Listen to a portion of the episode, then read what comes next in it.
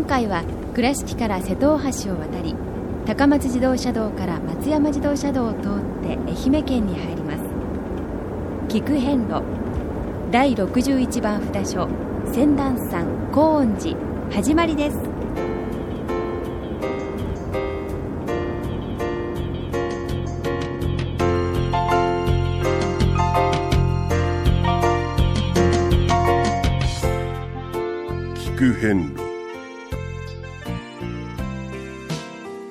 388箇所をお坊さんのせんだちのもと一つずつお送りする番組です。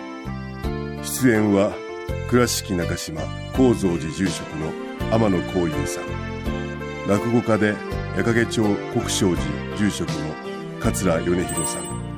そして杉本京子さんです。この番組は仏壇仏具の法輪と「J チョイス構造寺倉敷倉歯科以上各社の提供でお送りします。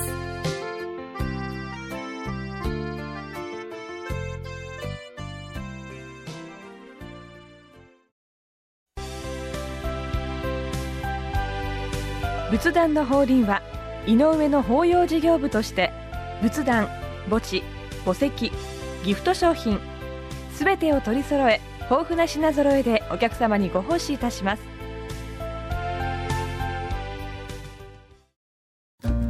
硫黄山高蔵寺秋の大祭瀬薬祭。10月25日日曜日午後2時。倉敷市中島高蔵寺で開催。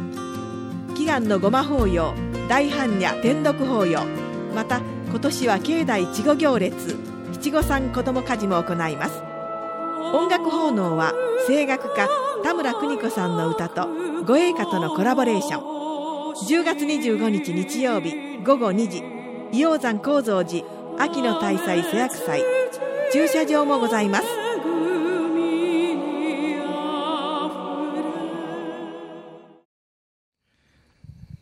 第61番仙壇山教王院高恩寺様に到着しました、はい、やってきました。えーちょっと難しい、えーお寺の名前でございますけれども、仙壇山。仙壇山。教王院。教王院。教王院って何ですか？教える。王様。王様。えはい。それから、えー高恩寺、ーはい。えーお香の香にはい。園と書いてはいはいはい。高恩寺と読みます、ちょっとこう中華料理店っぽい名前の感じも しないでもないですね。なるほどな、うん。響き中国にも仙壇という土地があるもんな。はいんそうですね。観光名所ありますね。はいということと杉本京子さんが申しておりますけれども、はい失礼しました。えー杉本京子さんの京という字と一緒ですねお香の香。そうですね香るという字ですね。この香るが今日はキーワードになってくるかなと思いますけれども、はい。この寺は本当に平地にありましてびっくりしますねだったら。駐車場に到着して、えー三門は直接的にはなくてですね、はい。えートントンとこうどういう表現したらいいかなと思うんですけど市民会館。そうですね文化センターというか、ええ市民会館というか、はい。あのー鉄筋の、う建造物で、はい。まあ一口に言ってしまえば、まあ、モダンなというか合理的なはい。あ境内の配置になってますね。普通あの鉄筋のお堂なんかでも、はい、ええ。お寺の形はとどめておこうとされてますよね。はいはい。確かに。こちらは全くの真四角ですもんね。そうですそうですねね。もう。ビルディングですよね、はい。うん。ビルディング。ででもまあ建造物としてはすごくえモダンな設計なんですけどね。えまあ、一目でお寺という印象より、えうん。えはい。あなんかコンサートでもあるかもねっていう、ええ。そういう雰囲気、はい。で駐車場から本当に整備されてまして、まああのー緑の多いうん。伽藍配置にはなっておるんですけども、ええ。ー向かって、えー左側に、えー農協所があったり、はい。それからあーお札を受け取るところがあったり、そこはね、えー確かあのーあれですね、あの宿舎に宿坊になっててですね泊まれるような形にこれもなって3階建ての、ね、鉄筋のね、はいはい。えーマンションのような感じですね。あのーずっとこう歩いてこられて、えー意外と気づかないんですけど、うん。私今いるところがですね、えーこれはヒバの木ですかね、おご立派な木ですね。はい、この木が随分ね根元からいろんたくさんの幹が伸びてて、えすすべてが立派でですね、はい。私八股八股ぐらいあるんじゃ八ないですか？股ぐらいですね。ちょっとあまり皆さん注目されませんけど、これ、あまり出会える形ではありません。9つありますね。9本あコりますわ。ええ。でまあこの木が植わってるとですね、はい。ああなんか密教寺院だな、ねなんかこうそういう気がしますね。しますね、ええあのこの芝とか言うんですけどもね、これでこう結界を張ったりね、えーしますから、あの修験やですねあ密教の。斎藤ご系のま言うてね、はい。あのそ外でおごまを炊くときなんかは、えね、手法するときなんかはこの火場を使いますからね、はい。ええですからこのこう樹木に出会うと、うん。あいいかにねモダンで、えー近代的な建物であってもおやはりここにも密教がと、え。でこのお寺は、ええ多分初めてかなと思うんですけどね、はい。聖徳太子様がほう。開基なんですよ。あそうですか、ええ行基様まではね、ええ。結構あるんですけど、ええ。聖徳太子様がうん。天皇様の,、うん。あの病気併用をこう願われて、う。えーここへ建立したといいますからほう。随分うん。歴史の古いはい。おそうですね。寺でございます、600年代初めに17条憲法制定ですからその前500年代後期ですそねの頃からもうえこのねええ。伊予の地を見据えてのええ。えこう展開をされてたわけですよ。だから一大仏教ルフのねええ。拠点となったんじゃないかなと思うんですけど、はその時にですね、えーまあ、金色の衣をこ着られた、白髪の老人が現れて、えーその方が大日如来様を安置したというような説があったり、うん。またあお大師様が唐から持ち帰られた、はい。本当に5センチちょっとのね、うん。小さな大日如来様をですね法案なされたという説からここのご本尊様は大日如来様となっております。なるほど。うん、ですから、えー教王院っていう教えの教主っていう意味では、あー大日如来様を祀ってるから教王院というお隠語がつくというのは納得がいくと思います。そうでねはい。さてですね、えーこの仙断山うん。仙断山それから高恩寺と、うん。お香がですねキーワードになりますよっていうお話を先ほどしましたけれども、うん。えーこれが問題なわけですよ。はいはいはい。えー空海様がですねこちらに寄られた時にええ、えーおごまを出したとなってるんですけども、はい。あまあ、ごま供養火をあげる、で未だにここの、えー本堂の一番正面にはごま壇を構えていらっしゃるんですけどもええ。その時に使われたあお香ですね。はい。はい。いろいろあるんですよ、お白檀とかね、はいはい。人工とかいろいろある、その時に仙檀というはい。香木をええ。惜しみなく使われて、おー。記念祈祷されたというんです、これはね、ええ。今なかなかこう香ることのないうん。大変高価なものでございまして、はいこの香を巡らせて、はい。えー祈願成就を願われたというところからお香の園えはい。はい。で高音高音寺と。仙壇の木が香木だというのを知ってましたか？知らなかったですね。はい。仙壇は双葉より芳しってなこと言ってね茶は寸にしてその身を表すという言葉がありますけども、ええ。そうそう仙壇出てきますね。芳しいんですよ、ええ。まあ、今一般的にね、うん。白檀白檀いう、えええ。ー白檀の香りが一番ええですけど、あのわりかしその下に檀とこうつくものは仏様のお供えに上がりますね、あと何ですか？黒檀とかね。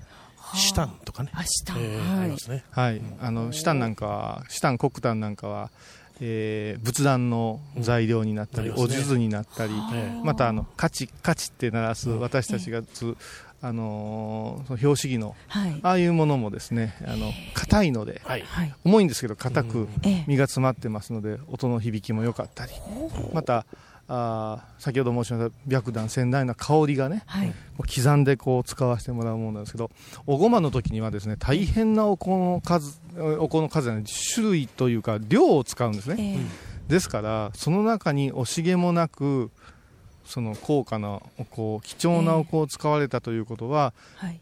うん、香はですね香るけれどもその場にとどまると言われるんです。いいお香は、えうん、例えばキャラというお香の本当にいいお香はもう今うんそうですね 1g が何万円という金より高価なものなんですけども、ええ。ああそんなの使うのもったいないねってはい。おっしゃるんですがそのお香をひとたびくゆらしますとですねもう何日も何日もその場所でキャラキャラを炊いたでしょって分かるぐらいの清めの力がある、また2里清めるとか言うんですよね、いいお香は。え2里清める？2つ、里、里、そうす1里が4キロ。あ、なるほど、はい。だからもうその、そこが結界となって、そのところ一歩入っていくと、ああ、もうこの近くにお香を炊く、立派なお香を炊くお寺があるなということで、すがすがしくなるとも言われますから、もう特に弘法大師様空海様はもう香がものすごくこうお好きで、正しいお香の使い方をこうマスターされて唐から変えられた方でございますから、このお寺のこの大事さというか、必要さが分かっておられての手法だったと思うんですね。はい、でそんな中で、えー、一般の方々が一番馴染みを持っていったのが小安大師といいまして、お大師様が、はい、あえー右の手に釈状を持っておられまして、はい、左の手に、えー、赤ちゃんを抱いておられて、うん。はい、えー、遍路行ですね、行脚の姿をしておりまして直立不動そして背中にですねむしろを背負っておられる姿、はい、えー、中国地方、まあ、西日本には大変多いんですけども、ね。はい、お檀家さんのところへ参りますと、少し黒くてお地蔵さんかっていうような、そうですね、15センチほどの、ね。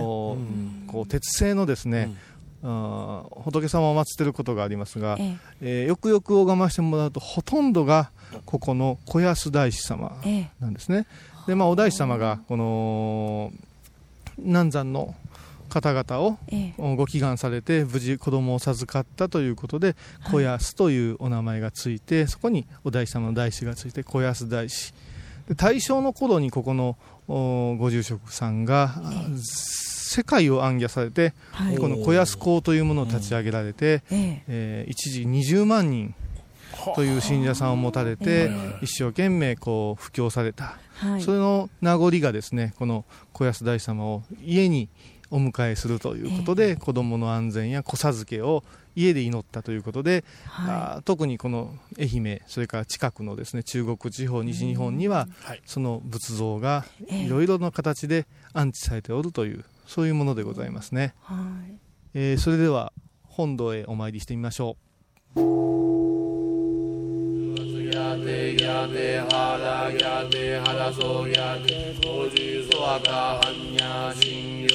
第61番公恩寺ご本尊大日如来様ご神言には御阿弥陀運剣バザラダトバン御阿弥陀運剣バザラダトバン御阿弥陀運剣バザラダトバン御阿弥聞く遍路倉敷からお車でお遍路に向かうあなた。車の調子は万全ですか？水島北緑町の J チョイスはあなたの愛車を真心込めて整備点検いたします。安心の車で安全運転。交通安全道中安全はお大師様と J チョイスの願いです。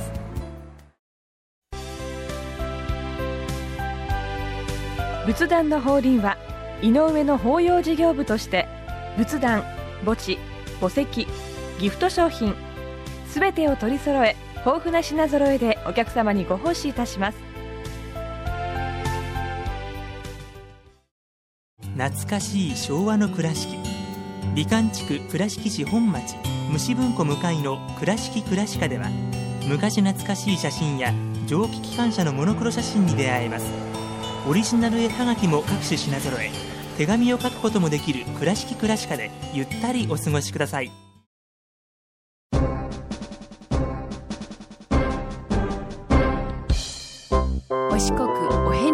つわる物語。今では見られない風景を織り込んで今では語られない伝説をお届けします。創作小話「デコボコ同業記」おおやっぱりな。そらそうやろなるほど。く何言うとんねん。いやな。お大師さんは子供を抱いてるで。お大師さんといえども人間はエラと同じや。しかしそれを堂々と祀るお寺もすごいな。第61番お札所高恩寺さんか。覚えとこう。えらい感心してるな。感心せんでかい。荒尾大師さんの隠し子やな。名前は虚空海怒られるでよそんなこと言ってたら。あの抱いてる赤ん坊は自分の子供やれへん。人の子や。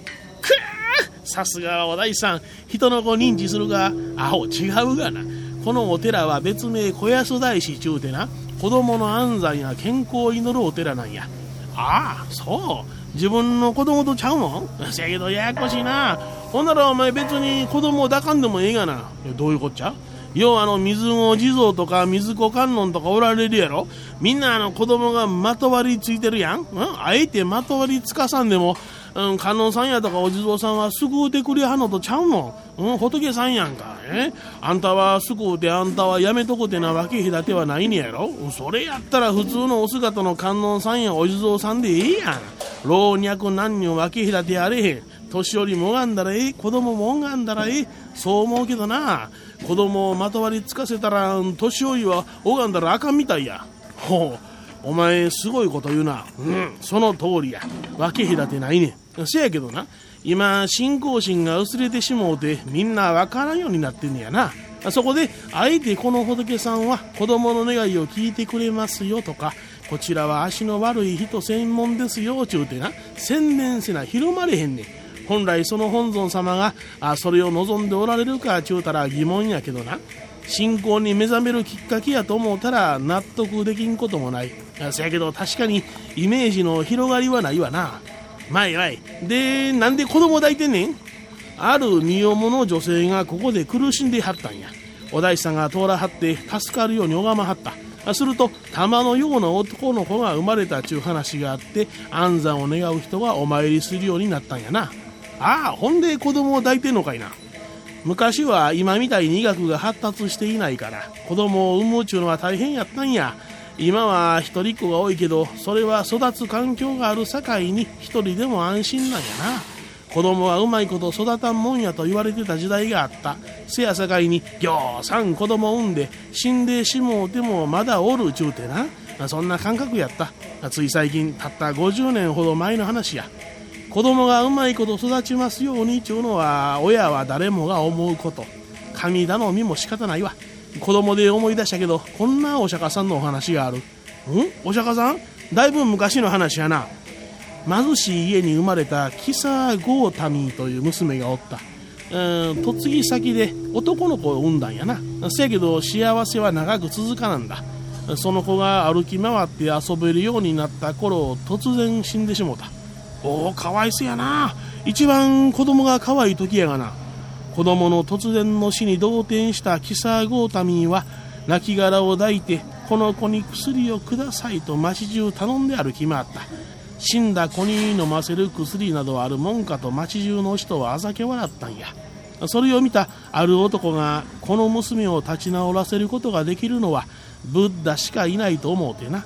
お釈迦さんに薬をもらうように言うた。彼女はお釈迦さんに薬をくださいと頼んだ。するとお釈迦さんはよく来たゴータミーよ。まだ一度も死人を出したことがない家から消しの粒をもらってきなさい。喜んだ彼女は死人を出したことのない家を探したんやがそんな家があるはずがない。何軒か歩き回りながらお釈迦さんは自分に何を教えようとしているのかが分かってな死んだ子に語りかけた。愛しい子よ。私はお前一人だけが死んだのだと思い取り乱していたが死ぬのはこの世に生を受けた人の定めであった。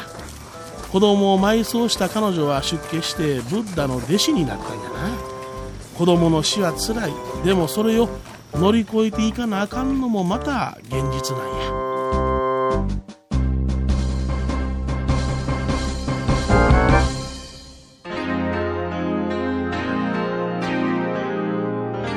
聞遍路。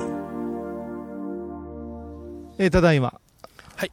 本堂と、えーお大師堂をお参りしましたが、まあ、お大師堂と申しましても、ええ。ここのまずこの本堂の作りをですね、はいはいえー説明せねばなりません、えーどんな感じでしたかね？まさにホールでした、中は。そういう表現がぴったりで。えー境内の真ん中にですね、えーお線香、灯明をお供えする場所があって、はいこれもね、洒落てますよ。うんもう六角？八角か六角かな？えーあのー真ん中にお灯明がこう立てれるんですが、その横にこうずーっとぐるりと溝があってえはい。えーそこによく見ると綺麗に香が鳴らしてあって、うん灰が鳴らしてありますね、はい。そこへこうこうぐるりとお線香を立てることができますね。え。先ほどのお参りの方は関西の方でしょうかえね、お線香どこ立てんの？お線香どこ立てんの？あここがここがって大きな声で。ちょっとわからないですね、最初見てたのえね。えはい。やっぱりいかにね、我々その、もうこれ61番ですけど、え目や勘が、あの普通の形にえ馴染んでおるかいうことで、えあの得意な形をすると見落とす可能性が あのあります。そうですね。そして、えーテクテクテクと、うん。ね、杉本さんも米広さんも参られましたが、はい。あのい1階からはい。賽銭箱があって、そこから拝もうかなと思うと、そこにあの看板があって、え上へ上がってええ。お参りくださいいうことがあって、じゃあ行ってみましょうかって、もうそこからはね、全然仏様が拝める状況ではなかったんですね。はい。で左手からずっと階段を上がりますと、ええ。お靴を脱ぐロビーがあって、はい。はい。えーそこからファッと入ると、もう本当にあれですよね、コンサートホールのような備え付けの椅子が、そうでしたね。ざーっとあってはいありました。キラキラとその正面はなってましたんで、えオペラってそんな感じでしたね。なんかステージで始まりそうな感じの。段が少し上がってるところに内陣というとお嬢さんが座るところがあって、はい。えー向かって左側が観音様を、はいそうですねおお迎えする場所で、えーそこにも大きな段があって、はいえで中央には大きな大きな大日如来様がもうきらびやかです。えそうです。えーお姿はですね、えーどちらかというとですね、うん、京都や奈良にいらっしゃるお顔というよりは、ええうん、アジア系ですね、ねあのうんタイとか、あちらのね、ええお顔にはいこう似てるような大きな大日如来様がいらっしゃいます。はい。それから向かって、えー左側にはですね、えーお不動様が立っておられたと思いますね。はいそれから右側にはですね、えーここにですね、普通は、えー座下入場大師と言われるはい。お大師様がいらっしゃるのが通例なんですけども、うんここは、そこが小安大師様と立っておられるお姿でありまして、仏様の前に大きなろうそくが何十本とこうこうとして、もう本当に異国情緒というか、えうん。うん。あの昔ね、私あの、はいはい。ロサンゼルスのほうあの信号所の別院へええお参りさせてもらったことがあるんですけども、はい椅子で椅子こそがですね、あの教会にあるような木でできておりますが、はいはいはい。雰囲気はうんここういう感じです。あ、そうですか。あの外国のええお真言宗寺院はなこういうちょっとそうですか。モダンな感じがしますまあ、ね。椅子文化でしょうからな。ああって思いましたけどもうんね。でそこでまあ静かに今日も拝ましてもらって、まはい。あ、そこはお灯明とかお線香とか、あー個人的に立てることはできませんので、はい。はい。えーお賽銭をお供えして拝ましてもらったと。はい。で、ここはですね、えーと、実は大師堂というのが特別にうん。あるわけではなくって、えーまあ、小安様を祀ったあー別棟はあるんですけれども、えおすぐその向かって右に、えー入場大師を祀っておりますから、はい。ここでいうところのお大師堂はそこのに位置するわけですよ。ーそうですね。うん。ですから場所を変わらずして、えーそこでしっかり拝ましてもらうというのがここの作法になっておりますので、えあの大師堂どこうって探さんように そこで拝ましてもらおうたらあの両方拝んだ形になりますのでね。えはい。で終わりますとそこからずっとこう降りてくるというそんな形でございますね、聞く変路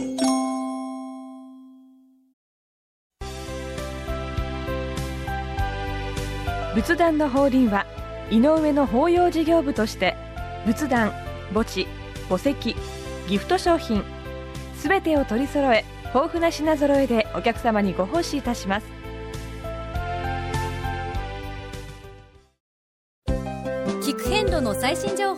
出演者のブログを見ることができるウェブサイト聞く遍路 .com 番組をお聞きになった後でホームページをちょっと覗いてみてください。音で紹介した内容を写真でご確認いただけます。まずは「聞く遍路」とひらがなで検索。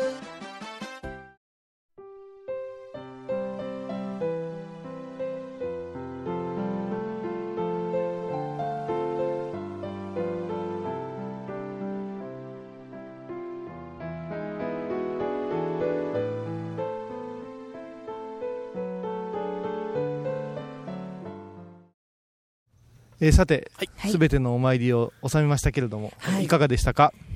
いや感じたことがありました、はい。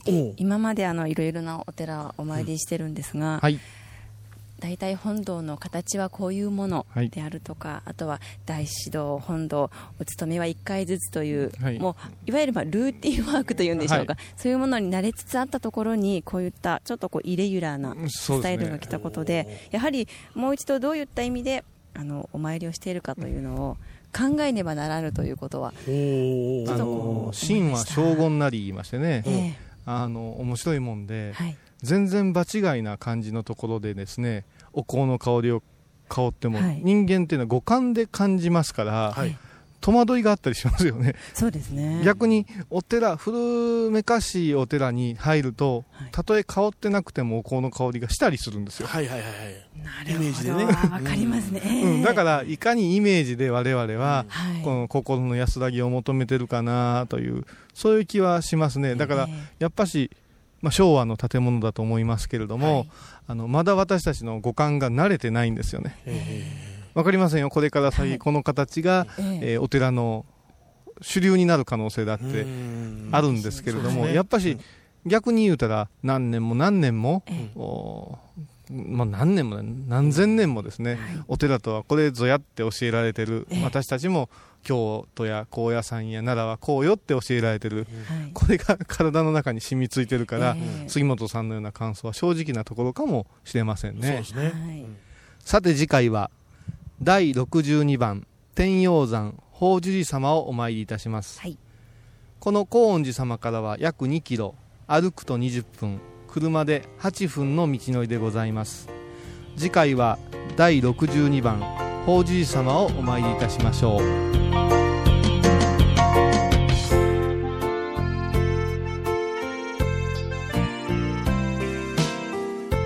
聞く遍路。今回は第61番札所仙壇山高恩寺をご紹介しました。高恩寺は愛媛県西条市にあります。では倉敷からのルートです。まず瀬戸大橋を渡り高松自動車道から松山自動車道を通って伊予小松インターチェンジで高速道路を降ります。伊予小松インターチェンジから東に進むこと5分。小松中学校の先の信号を右に曲がると高恩寺に到着しますそれでは次回も一緒にお参りしましょう